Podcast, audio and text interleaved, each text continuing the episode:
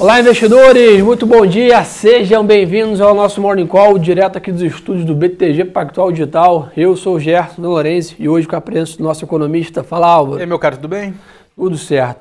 Pessoal, começar aqui como tradicionalmente sempre fazemos aqui, falando do mercado internacional. Primeiro, então parece que o mercado vem repetindo o mesmo movimento todos os dias, né? Começa basicamente de lado, né? Então hoje não está diferente, então S&P futuro 0,1 de alta, Londres 0,1 de queda, mercado bem de lado, a Ásia, do lado ali o Japão 0,7 é, de alta, China 0,5 de queda. Então o exterior também bem misto em relação é, aos negócios, DXY, que é o índice de dólar praticamente no 0 a 0 também.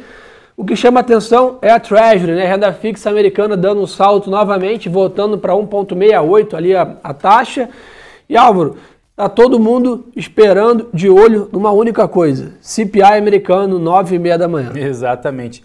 Esse dado é muito importante, Gerson, pelo seguinte: o mercado americano está é, de um lado e o Fed está de outro nessa discussão da inflação. Né? O Fed está falando que essa inflação, se vier, é temporária, e o mercado financeiro americano está dizendo que essa inflação vai preocupar sim. É por isso que os juros de 10 anos subiram e subiram muito em 2021. Esse dado agora vai ser a inflação de março. A expectativa aí para o mês de março é uma alta de 0,5% e em 12 meses acumulado vai ser de, se vier 0,5%, a expectativa é de 2,5% de inflação para a economia americana. Vale lembrar que nos Estados Unidos, o, o Banco Central Americano, o Fed, ele não tem uma, uma, um, centro da meta de inflação como o Brasil tem, ele não tem um número fixo. Ele tem uma média móvel, digamos assim, dos últimos anos. Uh, e, e, segundo o, o, o, Fed, ela agora pode subir um pouquinho mais a inflação justamente para acomodar essas políticas monetárias expansivas para cuidar da pandemia. Agora, esse dado sim, ele vai mexer bastante curva de juros no dia de hoje, isso pode interferir no mercado, sem dúvida. É isso aí, pessoal. E isso impacta muito pela razão que a gente vem sofrendo já desde que o Alvo comentou, né? Desde a escalada da Treasury, tem trazido essa grande volatilidade para o mercado aqui em relação sobe juros antes, não sobe, esse cabo de guerra entre o Banco Central americano e os economistas. E é interessante é, olhar, né, Alvo? A gente fala, pô, Pô, 0,5 de inflação tranquilo, né? No Brasil a gente está acostumado, mas esse número, né? Se a gente olhar na, na série histórica, para a economia americana é muito alto. Né? Exatamente. Né? Então é só para a gente ter essa, essa comparação no relativo, é. né? É, é bem alto. Essa, essa, o CPI é a inflação ao consumidor, é como se fosse o nosso IPCA. Sim. Uh, nos últimos 12 meses na economia americana, então, em março pode chegar a 2,5%.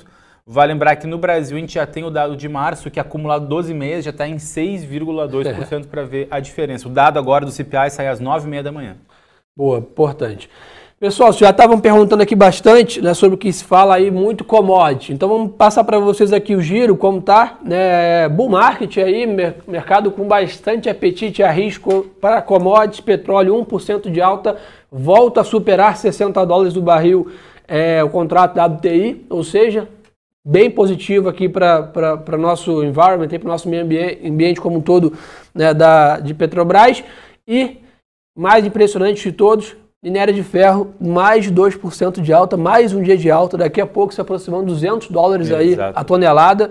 Isso, sem dúvida, segue dando muito suporte para o setor de materiais básicos como um todo, que eu até comentei com o Lucão aqui, que é o que está dando suporte para a Bolsa aqui no Brasil. Né? Exatamente. O, o, dado ele está refletindo muito a, a, informação que saiu nessa madrugada sobre a, a, o, os dados de importação e exportação da China. Então, os dados de importação da China, da economia, uh, de março, se esperava uma alta de 24% e veio de 38%, uma alta muito superior ao que se imaginava. E é claro, o que a China mais importa é, é commodity para conseguir, digamos assim, é, fazer a sua infraestrutura crescer. E aí minério de ferro entra na jogada. Né?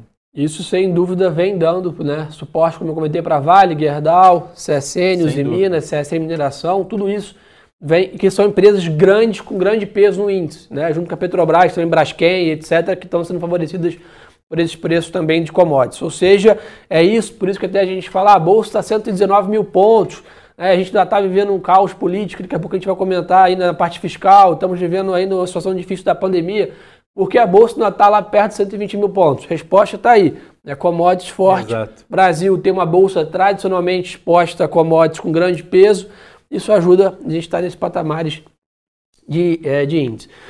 Falando com vocês também um assunto importante: Bitcoin, máxima histórica de novo. Né? A criptomoeda segue né, em forte alta, toda essa essa, essas notícias né, de, de, diversificação, de ganho de mídia e de escala, não só do Bitcoin, né, o Ethereum, né, todas as outras né, criptomoedas como um todo, vem entrando bastante na carteira dos investidores, então acho que vale a pena ressaltar né, isso com vocês.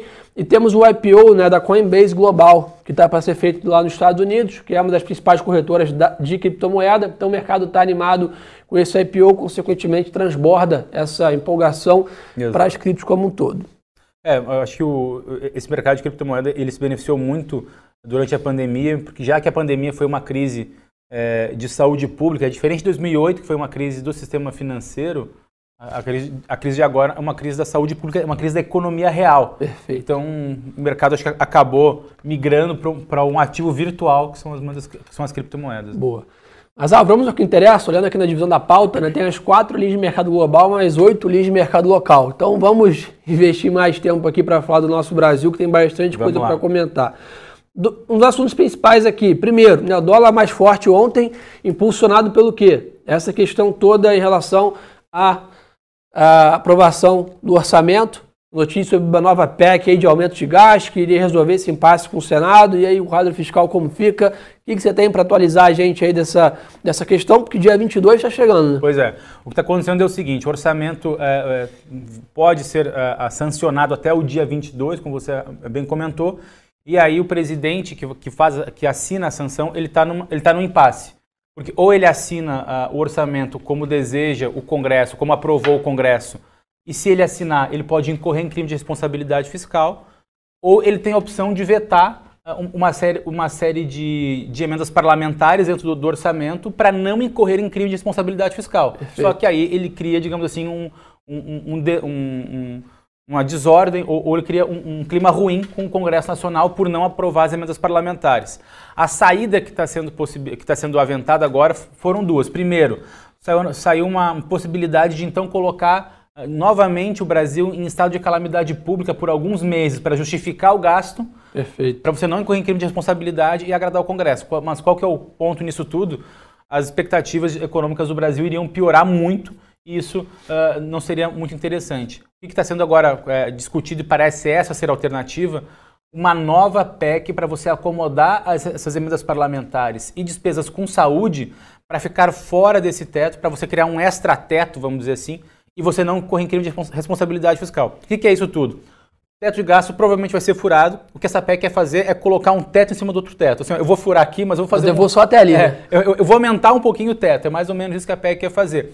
Ao menos, uh, eu acho que o mercado financeiro vê nisso como alguma segurança. Um, segurança jurídica para você aumentar os gastos. E dois, você criar tudo bem, você vai furar o teto, mas me diz até onde você vai furar. Sim. Eu acho que seria mais ou menos por aí. Por isso que o mercado financeiro ontem não estressou tanto quando veio é, essa notícia. o outro lado, né, que seria o presidente assinar criar um risco aí do possível impeachment, para o mercado seria, seria muito seria pior, muito né? Muito, então acho que esse é um ponto é importante também. Mas questão toda como o relógio está correndo rápido e como a Laura falou bem, a margem de manobra é baixa, gera esse esse estresse o mercado de dólar, principalmente, acaba estressando mais do que a bolsa e os juros também é, sentem mais. De novo, a bolsa está sendo impulsionada muito por esse setor de materiais básicos como um todo, que hoje, mais uma vez, continua recebendo o impulso do mercado global. Acho que até é um momento interessante, né, que eu até brinco aqui que a gente está no contrapé do mercado internacional. E hoje não está diferente. Né? Aqui está bem é, é, é, difícil no nosso cenário local, lá fora máximo histórico e commodity bombando. Ou seja, que ajuda bastante a gente a, a, suavizar esses nossos ruídos aqui. É, então vamos continuar aqui né, nos papos. O segundo ponto aqui era que você já comentou muito bem, Álvaro, sobre esse teto do teto, né? Pelo menos é. a gente é, é, infringe, mas vai só até um, a, a esquina, né? Não fica com a avenida aberta é, dessa questão. Essa questão toda aí da, da CPI né, do Covid, o que, que você analisa disso? Será que fica em gaveta, avança, prejudica? Provavelmente avança, é, e, e, bem muito bem lembrado, Gerson, porque hoje, bom, tudo isso começou com um pedido é, é, do ministro do STF, Barroso, é, para é, se implementar, para se, se colocar essa CPI em investigação. Hoje, o, senador Rodrigo Pacheco, presidente do Senado, vai ler uh, esse pedido do, do, Barroso e provavelmente será instaurada a CPI uh, eh, da Covid para investigar uh, como o governo federal lidou com o tratamento, com o andamento da pandemia. a, a discussão que está sendo colocada é que, é que o governo federal ele até aceita essa CPI, mas ele também quer que estados e municípios sejam investigados e não apenas o governo federal. Né? Então, e aí isso, digamos assim, cria mais uma dificuldade eh, não só para aprovar o orçamento, Sim. mas também para andar todas as reformas que a gente, tanto a gente fala aqui no Morning Call, no fechamento de mercado. Para o Brasil avançar, a gente tem que falar de reforma administrativa, reforma tributária. O, o que agora o governo está fazendo é fechar a janela para votar essas questões importantes de, de, de estrutura, para debater sobre o que aconteceu ou não aconteceu durante a pandemia. Bom, isso vai acontecer hoje, até hoje à noite, e aí a partir de amanhã já deve ser instaurada a CPI. Boa. Ah, o pessoal mandou uma pergunta aqui bem interessante, vou aproveitar aqui para puxar esse assunto. É, o, ele defende aqui né, a tese que o Brasil deveria gastar 5% das reservas internacionais para é, bancar os gastos com a pandemia. Qual é a sua visão sobre isso? Gastar reserva para equalizar contas públicas? O que, que, você acha? É, esse, esse é, é um, um pingo d'água na chapa ou não? esse é um, exatamente um pingo na água da chapa, porque, uh, porque se, se, você colocar isso dentro das despesas, uh, um, uh, tudo bem, não são despesas correntes, são despesas extraordinárias. Mas ainda assim, você abre uma possibilidade para você fazer isso futuramente com despesas correntes. O que, que isso tende a acontecer? o mercado financeiro pode ver isso como mais uma fonte para o governo gastar, e aí isso pode aumentar as taxas de juros desses, desses títulos públicos do Brasil. Ou seja, pode ficar mais caro o Brasil se endividar ele vai ter que talvez fazer as novas dívidas num prazo menor, já que ele vai achar uma, uma maneira de burlar, vamos Sim. dizer assim, a maneira tradicional de se financiar. Reduz muito o incentivo do governo de arrumar a casa, você pode é. fazer uma puxadinha ali para resolver no curto prazo, né? Exatamente, até porque foi, foi muito isso que a Argentina fez por muito tempo, de, de tirar reservas para pagar Sim. alguns tipos de programas sociais. Hoje a Argentina tem mais dívida em dólar do que reserva internacional e é por isso que a Argentina está na situação que está. É, e sem contar que a reserva é um grande escudo nosso né, para a especulação cambial e, Exato. E etc. Vai lembrar que o um, Brasil é um país emergente, dois, o Brasil está sempre com suas volatilidades políticas, para dizer o mínimo, e essa grande reserva internacional é o nosso colchão contra uh, um risco país Boa. que poderia ser muito mais alto e um câmbio muito mais apreciado.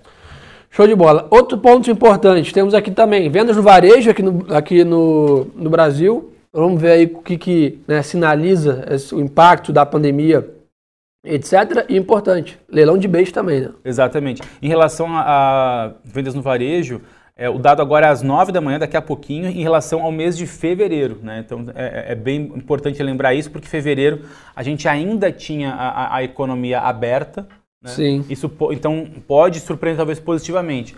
Os dados que preocupam uh, os economistas são os dados de março e abril também, porque a gente está vivendo esse isolamento nesses, últimos, nesses dois meses. Mas fevereiro, a expectativa é de uma alta de 0,7%, vai sair o dado agora às 9 horas da manhã. Perfeito.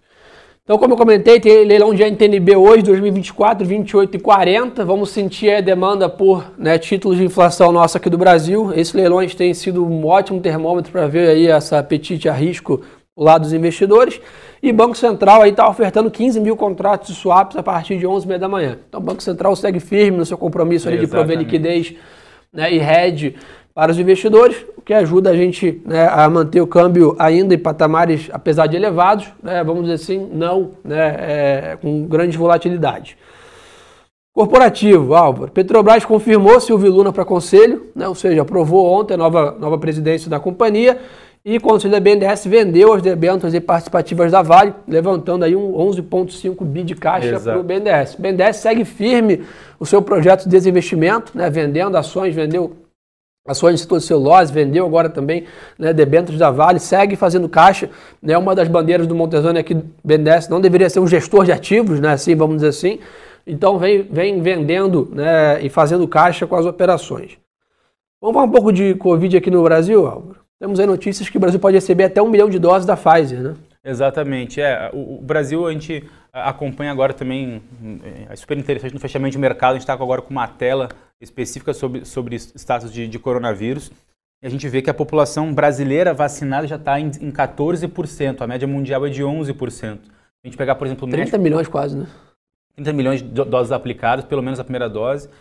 e, e, você, se comparar com o México e Colômbia, tem um percentual muito menor, de 8% a 7%. A gente está até na frente da Argentina, que também estava fazendo um trabalho bacana em relação à vacinação. Então, o Brasil, desses países latinos emergentes, é o melhor. Claro. começa a correr atrás, né? É, a gente não pode comparar com o Chile, porque o Chile, é. um, tem uma renda per capita muito maior, e dois, tem um país muito Chile, menor, né? é muito mais fácil. Tamanho de São Paulo, Chile. É, exatamente. É, é, só uma São Paulo esticada, Sim. vamos dizer assim. Né? E, então, então, o Brasil ele não está tão mal assim uh, em termos de percentual da população comparativamente. Claro, poderia estar melhor se tivesse uma maior organização. Uh, mas eu acho que o fato que preocupa uh, o mercado financeiro não é exatamente nem o ritmo de vacinação, porque isso sim, como você falou, tem sempre notícia dizendo que mais vacinas, vacinas estão, chegando. O ponto é que a curva, as médias móveis de novos casos e novos óbitos estão demorando para cair e é isso que vai fazer os, os percentuais de leitos das UTIs ocupadas cair também, que é isso que isso caindo Sim. possibilita abrir uh, novamente a economia. Boa. Mas o ponto positivo aqui no meio dessa tempestade é que a gente tem visto algum, alguma uh, uma redução da ocupação de alguns leitos, ainda Exato. claro bem fraco, né? Bem, vamos Mas, assim, assim, a redução está acontecendo, mas não tá... como você, como a gente gostaria. A gente gostaria, exatamente. Mas bom ponto. E, além disso, empresários atuam aí né, para tentar trazer vacinas extras dos Estados Unidos, nessa parte que agora o governo liberou né, a né? vacinação por empresas privadas, mas tem que respeitar algumas cláusulas, ou seja, o laboratório nunca pode entregar uma vacina privada antes de ter entregue todas para o setor público. Exato. Mas como o governo não tem contratos com todos ainda os laboratórios, talvez abra a possibilidade da gente, de, de, das empresas como um todo, também aumentarem a oferta de vacinação, que é isso que você falou. Né? A gente tem que procurar maneiras de aumentar a oferta. Quanto mais gente vacinar, só tem benefício exato, é, é, nessa, exato. nessa visão. E a ideia talvez é partir já maio ali, comece a ter um excedente de vacinas no hemisfério norte, principalmente nos Estados Unidos, é. e aí sobre, vamos dizer assim. Estados pra... Unidos ontem estava com 58% da população vacinada. Impressionante. Então, né? provavelmente isso, é como você falou, perfeito. Excedente de vacinação lá vai começar a respingar para o hemisfério sul, a gente pode se beneficiar disso. É, eu acho que tudo isso, até eu comentei ontem no, no, no Morning Call e até fiz um GTV sobre isso depois também, vou, vou falar para vocês que deixa a gente um pouco mais otimista com o segundo semestre. Não. Ah, mas pô, como os economistas estão falando de crescimento de 5% de PIB no segundo semestre, é por isso. Né? A expectativa é que no segundo semestre a gente possa, né, back to normal, voltar pelo menos ao, ao próximo do normal. Exato, assim, né? exato. Né? Não, eu, Gerson, eu, eu, sempre falo com, com, os nossos clientes, com, quando a gente faz reunião, uh, papel de economista, uh, geralmente você precisa achar a conta erro, ou seja, você precisa tentar ser pessimista quando está todo mundo otimista Sim. e tentar ser otimista quando está todo mundo pessimista. É, é claro que agora o Brasil vive um embrólio uh, em Brasília muito grande, uh, os novos casos, novos óbitos da pandemia não estão cedendo como a gente gostaria, mas se a gente olhar, tentar fazer um exercício de ver, imaginar o Brasil daqui a seis meses, lá em outubro, eu não tenho Sim. a menor dúvida que a gente vai estar com uma vacinação plena, que a gente vai estar com a economia aberta e provavelmente com risco político menor. Porque se você fizer uma, uma retrospectiva dos últimos 12 meses, a política sempre tensiona quando a pandemia Sim. tensiona. Então, se a pandemia destensionar, eu acredito que a política também se resolve nesse meio do caminho. Por isso, Boa. concordo pleno com você. Daqui a seis meses a gente deve ter os ativos aí muito, muito menos estressados que estão agora. Perfeito. Um pouco de ativos aqui para vocês, pessoal. Ah, por que a Oi caiu ontem, pessoal? A notícia que saiu da Oi ontem estava muito já precificada no mercado. O papel vinha ali de 1,60 para praticamente R$ reais. Naturalmente era na expectativa que essa notícia ia sair. Né, a, a, velha história de né, sobe né, no boato e cai no fato é o que aconteceu ontem. Né? Nada mudou, continuamos otimistas com papel, Exatamente. compra, blá, blá, blá, etc. Mas né, ontem o papel realizou depois de uma escalada muito recente nisso. Pão de açúcar continua subindo, a gente acha que tem um espaço grande para esse varejo retomar aí. Primeiro que o auxílio emergencial está favorecendo esse setor. Não tanto varejo, online, etc., que a gente viu um auxílio bem menor, né, Álvaro? Mas Isso. tem favorecido o varejo de consumos básicos ali, né? Os alimentos, etc., que está impulsionando aí, são mais quatro parcelas aí, que vai direto praticamente para o mercado. Né? Exato. E Gerson, ainda sobre o IBR3, acho que vale lembrar aqui, uh, o BTG Pactual tem a cobertura, a recomendação do papel, uh, o preço-alvo para os próximos 12 meses é de R$ 3,10. E a média do mercado, ou seja, a média de todos os analistas que cobrem o papel é de 2,75. Então ainda tem um, um potencial de retorno bem interessante para as ações da Oi, mas é como, é como você bem comentou, né? É, geralmente, quando, vê, quando, quando o fato se concretiza, ele já foi precificado pelo mercado. Né? Boa, pessoal perguntando aqui de China 11, eu acho que é um case nosso aqui de bastante otimismo, tá? Compra de, de emergentes como todo destaque para a China, sem dúvida. Então, acho que tem bastante passo. A gente, o Álvaro acabou de comentar dados de importação né, bem forte, está impulsionando as, as commodities, a China bem mais avançada na pandemia, na recuperação. Sim Então acho que sem dúvida é uma boa diversificação ter uma posição de China aí dentro do portfólio em relação a isso. É, assim, o, o, o, que, o, o, que alguém pode, pode perguntar, porque China 11 vinha performando bem ali até fevereiro, de, de, até meados de fevereiro, de fevereiro para cá começou a, a retroceder um pouquinho. Isso muito por conta de, de um, de um ponto de política monetária e fiscal da China. Vamos lá, a China ela foi o primeiro país a, a ser a, a, afetado pela Covid, Perfeito. portanto, o, prime, o, primeiro país que teve usado de política monetária expansionista e fiscal expansionista para reagir ao, ao, coronavírus. Ontem saiu dados também de é, oferta de moeda da China, que veio bem menor que o esperado, porque o Banco Central, o Banco Central chinês está a retirar um pouquinho dos incentivos monetários. Isso começou também a, ah, digamos, isso já estava meio sendo precificado. A China também está retirando um pouquinho os estímulos fiscais do próprio país. Essa retirada de estímulos dos dois lados fez o que, o que uh, ocasionou essa, essa, desvalorização do China 11 de meados de fevereiro até agora. Mas o ponto é, o dado de hoje, importação, mostra que a China está crescendo bem e ela está importando bastante, muito mais que se imagina. O que, que, isso significa? Que a China ela vai crescer agora com as próprias pernas. Ela está retirando o incentivo e ela está crescendo independente dos incentivos, diferente, por exemplo, dos Estados Unidos. Né? Boa, perfeito. O pessoal perguntou bastante sobre o preço-alvo de Vale. Continuamos sim com preço-alvo a 140 reais, compra né, acho que provavelmente se o minério continuar nessa toada, deve ter algum reajuste de preço para cima de novo. Né, desde a última né, atualização nossa de, do research, o minério não estava nesse patamar, então tem mais um upside aí, o dólar continua forte. É. Pelo que a gente né, entende, né, Álvaro, deve ficar nesses patamares aí de 5 e, e, pouco ainda o dólar, o que também favorece as exportações nessa questão. Então, é. o ambiente está bem positivo para a Vale. Muito, assim, para a Vale aqui, ó, a recomendação do BTG Pactual o preço-alvo é de, é de 107 reais. Uh, e a média do mercado tem um, tem um preço aí alvo de 116 reais. Para você ter ideia, Gerson. Fora o dividendo. Fora o dividendo. Para você ter ideia, dos 17 analistas que acompanham o papel, 15 recomendam compra. Então acho que está todo mundo otimista com o Vale mesmo. e fora que eu acho que a expectativa da Vale, se não me engano, é quase 10% de yield, de dividendo yield esse ano. Ou seja, você vai ganhar 10% de retorno no papel em forma de caixa de dividendo. Mais do ganho de capital. Dependente do ganho de capital, ou seja, é. ainda tem mais todo o upside da ação. Então, por isso que a Vale está nesse, nesse foguete aí. Clóvis mandou aqui, Auro, pergunta final. E dólar? essa é fácil, pô. Essa, essa, é fácil, né? Olha, o, o câmbio, ele está estressando agora, acho que muito mais, muito mais o cenário político do que exatamente os, os cenários... Uh, uh, digamos assim, dos indicadores que interferem, digamos assim, a, a, a, a variação do papel. Porque o, a gente vê aí o, o, o, juro americano de longo prazo, que tem uma correlação muito grande com o câmbio aqui no Brasil, ele está estagnado nos últimos, nos últimos tempos e o Brasil está uh, tendo, tendo, o real desvalorizado. O DXY também está uh, ficando ali entre os 92 e 93 pontos e o real está se desvalorizando. Ou seja, isso reflete muito mais um risco país do Brasil de 10 anos que subiu bastante, saiu de Isso. 270 para 300, mais 300 pontos agora.